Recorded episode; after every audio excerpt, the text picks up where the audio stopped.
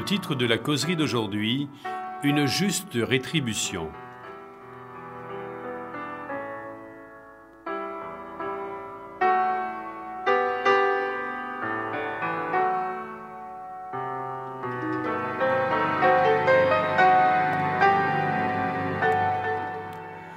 Un grand prédicateur du XIXe siècle fascinait ses auditeurs par ses fulgurantes descriptions de l'enfer. Les images qu'il évoquait étaient si vivantes qu'on avait l'impression d'entendre le crépitement des flammes, les gémissements et les cris de douleur des damnés. Il disait Si les tourments et le feu éternel devaient cesser, du même coup la joie et la gloire des bienheureux prendraient fin. Le cardinal Mercier a dit L'enfer est un lieu incompréhensible de douleur où Dieu punit éternellement les damnés. Le grand prédicateur Charles Spurgeon déclarait au jour du jugement, ton corps uni à ton âme souffrira les tourments d'un double enfer. Un célèbre incroyant américain avait prévu de devenir ministre de l'Évangile. Il entendit un jour son père affirmer qu'il y avait des êtres en enfer qui brûleraient à jamais. Alors il s'écria Si Dieu agit ainsi, je le déteste. Son esprit logique ne pouvait concevoir une telle injustice. Il se détourna donc de ce Dieu qu'il croyait à tort être un tyran se complaisant dans la souffrance des méchants. Certains prédicateurs du XIXe siècle pensaient que le feu de l'enfer effraierait les mécréants et les inciterait à devenir bons. Si le salut devait être le résultat de la peur, des milliers de personnes auraient dû envahir les églises après avoir entendu de telles affirmations de la bouche de ces prédicateurs. Est-il concevable que Dieu qui donna son Fils unique avec le but précis défini dans la deuxième épître de Pierre au chapitre 3 au verset 9 en ces termes, ne voulant pas qu'aucun périsse, mais voulant que tous arrivent à la repentance, puisse songer à laisser se consumer les impénitents dans un feu éternel parce qu'ils ont refusé d'accepter son salut C'est une question importante. Beaucoup de personnes sincères se sont détournées du christianisme officiel parce qu'elles ne pouvaient admettre ces aspects contradictoires de la justice et de l'amour de Dieu. Dans la Bible, on ne trouve nulle part la doctrine des tourments éternels. Au fur et à mesure que vous tournez les pages de votre Bible, vous allez certes lire certains textes concernant une destruction finale par le feu, mais jamais pour effrayer les gens et les inciter, les forcer à devenir bons. Découvrons dans le Nouveau Testament ce que Jésus enseigna à propos du destin des incroyants. Un jour, alors qu'il prêchait en Galilée, la foule se pressait pour l'écouter. Cherchant un endroit d'où tout le monde pourrait le voir et l'entendre, Jésus monta dans une barque et s'éloigna quelque peu de la berge. Non loin, des hommes travaillaient dans les champs. Jésus les observa et dirigea vers eux l'attention de ses auditeurs en racontant plusieurs paraboles. L'une d'elles concerne le destin des perdus. Le royaume des cieux est semblable à un homme qui a semé une bonne semence dans son champ. Mais pendant que les gens dormaient, son ennemi vint, sema de l'ivraie parmi le blé et s'en alla. Lorsque l'herbe eut poussé et donné du fruit, l'ivraie parut aussi. Les serviteurs du maître de la maison vinrent lui dire Seigneur, n'as-tu pas semé une bonne semence dans ton champ? D'où vient donc qu'il y a de l'ivraie? Il leur répondit C'est un ennemi qui a fait cela. Matthieu 13, versets 24 à 28. Les serviteurs voulaient arracher l'ivraie, mais le maître dit À l'époque de la moisson, je dirai au moissonneur arrachez d'abord l'ivraie et liez-la en gerbe pour la brûler, mais amassez le blé dans mon grenier. Matthieu 13, le verset 30e. Plus tard, les disciples demandèrent à Jésus de leur expliquer cette parabole. Jésus leur répondit Celui qui sème la bonne semence, c'est le Fils de l'homme. Le champ, c'est le monde. La bonne semence, ce sont les fils du royaume. L'ivraie, ce sont les fils du malin. L'ennemi qui l'a semé, c'est le diable. La moisson, c'est la fin du monde. Les moissonneurs, ce sont les anges. Matthieu 13, versets 37 à 39. Remarquez ce que Jésus ajoute. Or, comme on arrache l'ivraie et qu'on la jette au feu, il en sera de même à la fin du monde. Matthieu 13, verset 40. Jésus dit que la punition viendra à la fin du monde. Les méchants représentés par l'ivraie seront détruits dans le futur, dans le temps actuel, aujourd'hui, maintenant. Les feux de l'enfer ne sont pas en train de brûler. Il n'y a pas de tourments éternels. Les perdus qui sont déjà morts ne sont pas actuellement soumis au feu de l'enfer. L'apôtre Pierre dit ceci. Le Seigneur sait délivrer de l'épreuve les hommes pieux et réserver les injustes pour être punis au jour du jugement. De Pierre 2, le verset 9. Selon la Bible, quand un homme meurt, il ne reçoit pas tout de suite ce qu'il mérite. D'abord, il doit être jugé et c'est logique. Réfléchissez un instant. Un Dieu juste ferait-il souffrir une personne en enfer et des siècles plus tard déciderait si elle mérite vraiment cette punition? Ce serait aller à l'encontre de la plus élémentaire justice. La théorie qui dit qu'un homme va immédiatement en enfer au ciel après sa mort ne tient pas compte de l'amour et de la justice de Dieu. On donne à Dieu des sentiments tout à fait contraires à ce qu'il est. Job dit ce qui arrive quand un homme meurt. Il est porté dans un sépulcre et il veille encore sur sa tombe. Job 21, le verset 32e. Remarquez ce que dit Job à propos des méchants. Au jour du malheur, le méchant est épargné, au jour de la colère, il échappe. Job 21, le verset 30. Ainsi, quand Jésus reviendra, il donnera à chacun selon ce qu'aura été sa vie. Car le Fils de l'homme doit venir dans la gloire de son Père avec ses anges, et alors il rendra à chacun selon ses œuvres. Matthieu 16, le verset 27e. La Bible enseigne que les pécheurs qui ne se repentent pas seront punis. Comment pourrait-il en être autrement? La justice dans n'importe quel pays du monde exige que celui qui enfreint la loi doit être puni. Dieu ne se réjouit pas du châtiment qui frappe les méchants comme certains prédicateurs l'ont affirmé. Au contraire, plein d'amour pour ses créatures, Dieu en souffre. Ésaïe l'appelle son œuvre étrange, mais Dieu est juste et il n'a pas d'autre choix. Les habitants de la terre se révoltèrent contre les règles d'amour établies par Dieu, ils refusèrent d'obéir à ses lois et le péché engendre des conséquences. Car le salaire du péché, c'est la mort, nous dit la Bible dans le livre de Romains au chapitre 6 et au verset 23. Cependant, le cœur d'amour de Dieu sympathise avec l'homme. Pierre a écrit, le Seigneur use de patience envers vous, ne voulant pas qu'aucun périsse, mais voulant que tous arrivent à la repentance. De Pierre 3, le verset 9. Dieu a donné son Fils pour mourir à notre place sur la croix du calvaire afin de satisfaire aux exigences d'une loi transgressée. C'est pour cette raison que nul ne doit mourir à jamais. Chacun est parfaitement libre d'accepter ou de rejeter le pardon et le salut offert par Dieu. Un Dieu aimant et compatissant insiste auprès de l'homme pour qu'il choisisse le salut. J'ai mis devant toi la vie et la mort. Choisis la vie afin que tu vives Trois est ta postérité. Deutéronome 30, le verset 19. Dieu n'a pas dit que le salaire du péché serait une vie éternelle de tourments. L'amour et la justice de Dieu n'auraient aucun sens s'il était permis que le pécheur brûlât pour toujours. Ce serait une cruauté inadmissible.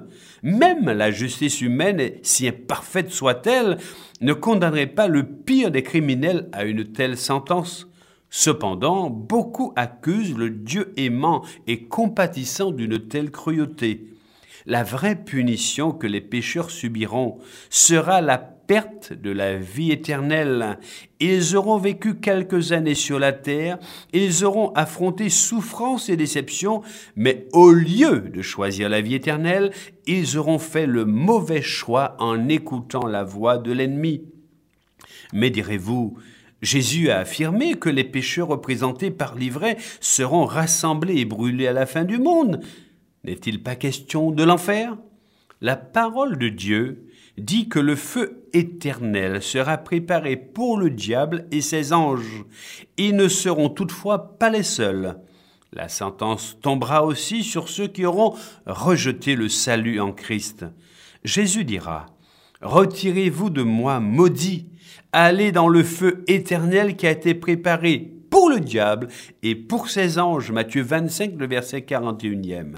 Avant de remonter au ciel, Jésus a promis qu'il allait y préparer une place pour ses disciples. Mais si l'homme rejette le salut de Dieu, il décide de son propre gré de partager le destin du diable et des démons.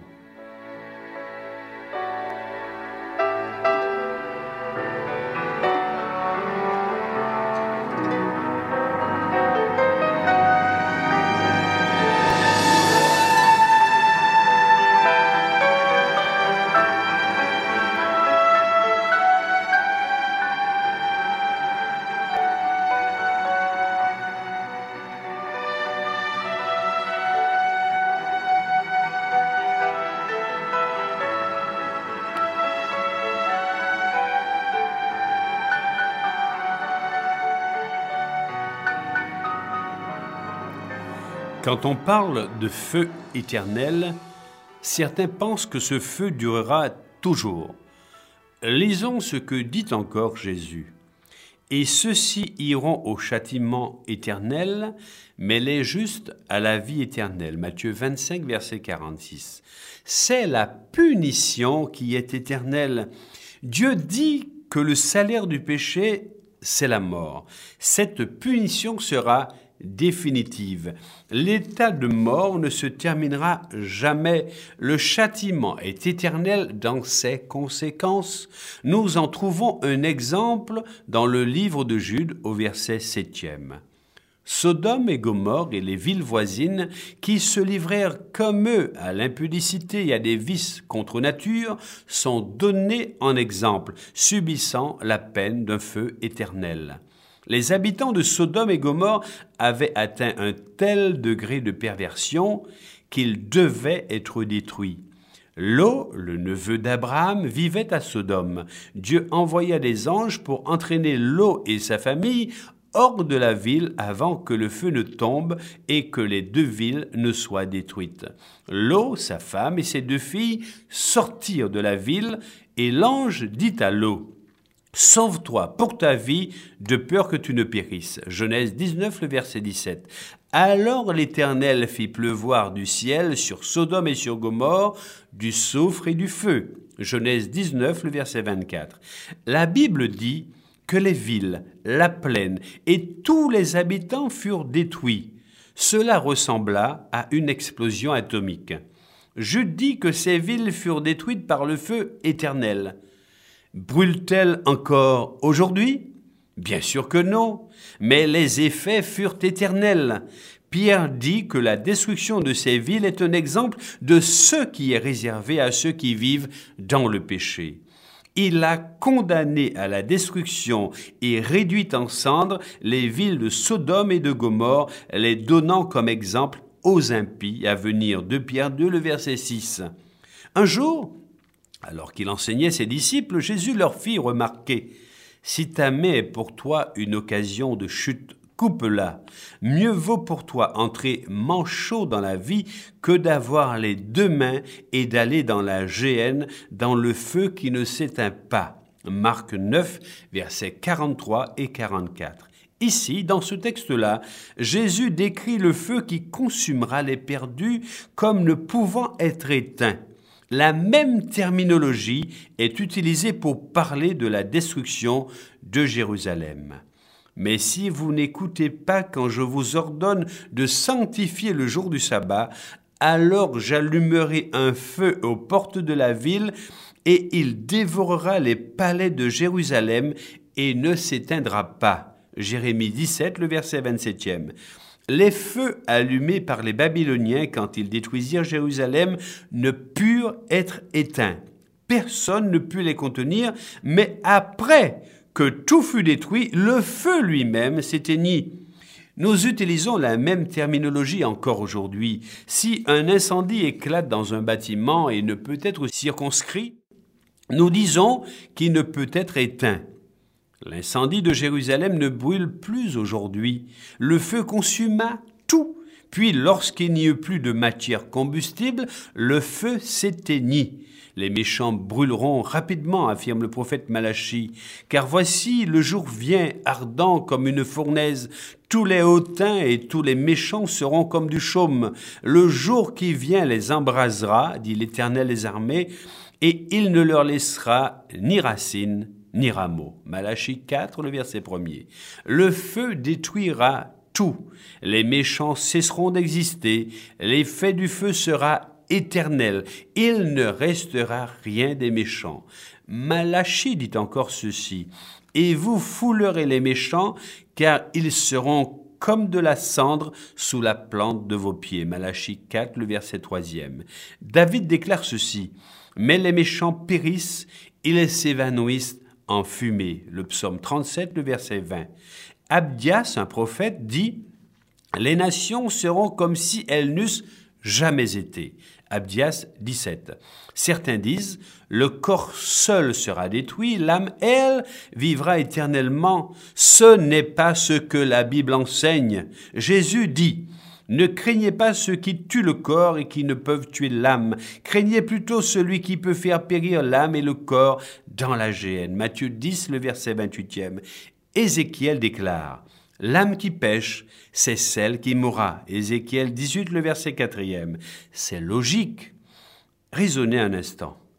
Christ vint comme votre substitut, votre remplaçant. Il est mort à cause de vos péchés pour subir le châtiment à votre place. Christ a-t-il souffert éternellement sur la croix? Non, il y est mort. Cette mort de Jésus était la punition qu'aurait dû subir l'homme. Le salaire du péché, c'est la mort. Romains 6, verset 23. Sans doute, vous réjouissez-vous de savoir que la théorie de l'enfer n'est pas un enseignement biblique et que personne ne brûle actuellement en enfer. Mais en y réfléchissant, peut-être ne pouvez-vous pas non plus comprendre qu'un Dieu d'amour permette la destruction des pécheurs, ce n'est certes pas une décision souhaitée par le Créateur, car je ne désire pas la mort de celui qui meurt, dit le Seigneur l'Éternel, Ézéchiel 18, le verset 32e. Mais si Dieu veut préserver la vie sur la terre, il n'a pas le choix. Et cela nous fait penser à la maladie de la vache folle ou maladie de Creutzfeldt-Jacob, qui se répandit il y a trois, quatre ans parmi les animaux de certains pays européens, dont la France et la Grande-Bretagne. À cette époque, les fermiers constatèrent que plusieurs de leurs vaches étaient malades, elles ne tenaient plus sur leurs pattes, elles dépérissaient et personne n'en trouvait la cause. Les services de santé des pays concernés, après plusieurs mois de recherche, identifièrent le mal, l'encéphalite spongiforme bovine. Le bétail avait été empoisonné par une particule infectieuse protéique appelée le prion. Une fois les rations animales contaminées, le poison se répandit.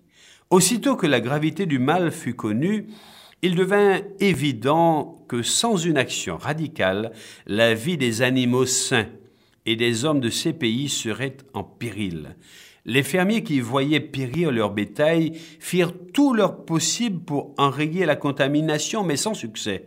Finalement, les pays concernés durent se résoudre, dans un souci de santé publique, à sacrifier tout le bétail contaminé afin de protéger la vie des êtres humains et des autres animaux. Les fermiers ne souhaitaient pas abattre leurs bêtes. Ils étaient attachés à leurs animaux, desquels dépendait leur existence. Mais il n'y avait pas d'autre solution. Plusieurs fermiers perdirent des milliers de têtes de bétail. Tout cela pour vous dire que Dieu aime le pécheur.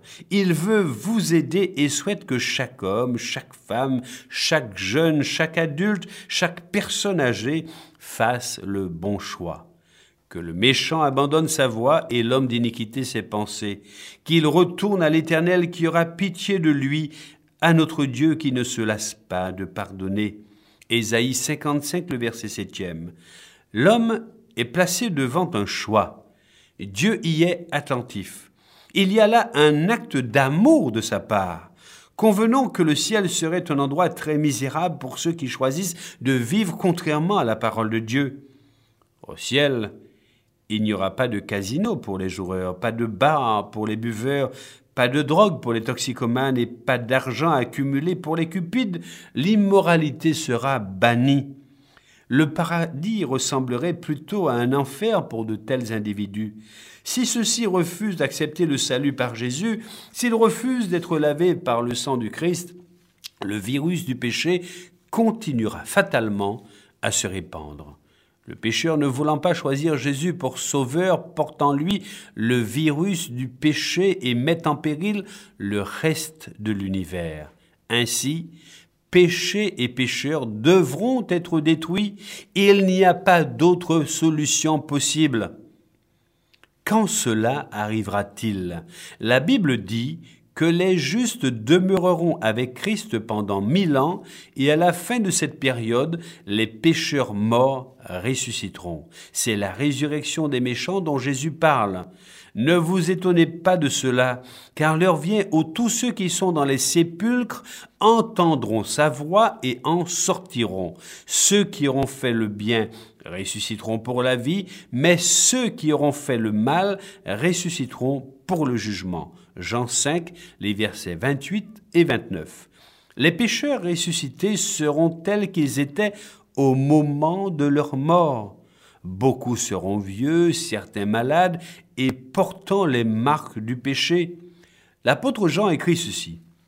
Et je vis descendre du ciel d'auprès de Dieu la ville sainte, la nouvelle Jérusalem préparée comme une épouse qui s'est parée pour son époux. Apocalypse 21, le verset deuxième. Quel spectacle éblouissant La ville sainte descendra du ciel avec tous les rachetés glorifié et transformé. Quel contraste Un sentiment de perte, de séparation et d'angoisse s'abattra sur la multitude des pécheurs quand ils verront ce qu'ils auront perdu. Satan leur aura fait perdre la vie éternelle.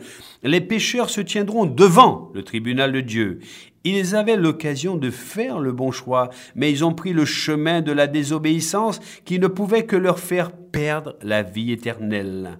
Lorsqu'ils entendront la sentence qui les frappera, ils tomberont à genoux et reconnaîtront que Dieu est juste. La sagesse, la justice et la bonté de Dieu seront reconnus. Nous comparaîtrons tous devant le tribunal de Dieu. Tout genou fléchira devant moi et toute langue donnera gloire à Dieu. Romains 14, les versets 10 et 11. À ce moment, les pécheurs ne se repentiront pas ils regretteront seulement le résultat tragique de leur faute. Ils auront à subir la peine de mort éternelle appelée la seconde mort dans la Bible. Satan et ses anges sauront que le moment de leur destruction sera venu. Dans un dernier effort pour vaincre Dieu et ceux qui auront cru en Jésus, Satan organisera une vaste armée composée des pécheurs. Il les enverra à l'assaut de la sainte cité. Jean, l'auteur de l'Apocalypse, raconte ce qui arrivera quand ils investiront la ville. Et ils montèrent sur la surface de la terre, et ils investirent le camp des saints et la ville bien-aimée. Mais un feu descendit du ciel et les dévora. Apocalypse 20, le verset 9. La suite dit ce qui arrivera à Satan. Et le diable qui les séduisait fut jeté dans l'étang de feu et de soufre. C'est la seconde mort. Quiconque ne fut pas trouvé écrit dans le livre de vie fut jeté dans l'étang de feu. Apocalypse 20, les versets 10, 14 et 15. Pierre a décrit ce jour.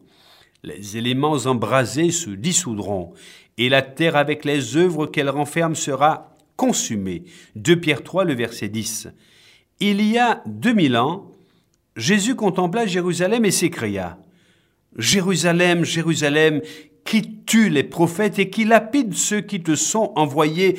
Combien de fois ai-je voulu rassembler tes enfants comme une poule rassemble ses poussins sous ses ailes, et vous ne l'avez pas voulu? Matthieu 23, verset 37. Le jour de la destruction sera un jour particulièrement triste pour Dieu, pour son Fils, pour les anges, pour les rachetés et aussi pour les perdus. Mais en ce jour-là, le Dieu d'amour démontrera son infaillible bonté. Il essuiera toute larme de leurs yeux, et la mort ne sera plus, et il n'y aura plus ni deuil, ni cri, ni douleur, car les premières choses ont disparu. Apocalypse 21, le verset 4. Dieu a fait encore une autre promesse. La détresse ne paraîtra pas deux fois. Nahum 1, le verset 9. Notre planète ne sera plus jamais contaminée par le péché. L'apôtre Pierre dit ceci. Nous attendons, selon sa promesse, de nouveaux cieux et une nouvelle terre où la justice habitera. 2 Pierre 3, le verset 13. Jésus désire passer l'éternité avec vous. Il souhaite partager avec vous les beautés de la terre rénovée. Au calvaire, il a payé le prix de votre rédemption. Il vous invite à venir et à accepter son sacrifice. Il ne vous oblige pas. Le choix, le choix vous appartient. Jésus est à côté de vous pour vous aider à maintenir la décision que vous avez prise, quels que soient vos problèmes, quelles que soient vos difficultés. Il est toujours présent. Ne voulez-vous pas vous abandonner dans ses bras? Jésus désire vous accueillir maintenant. Allez à sa rencontre. Aujourd'hui, si vous entendez sa voix, n'endurcissez pas votre cœur, Jésus vous aime d'un amour éternel.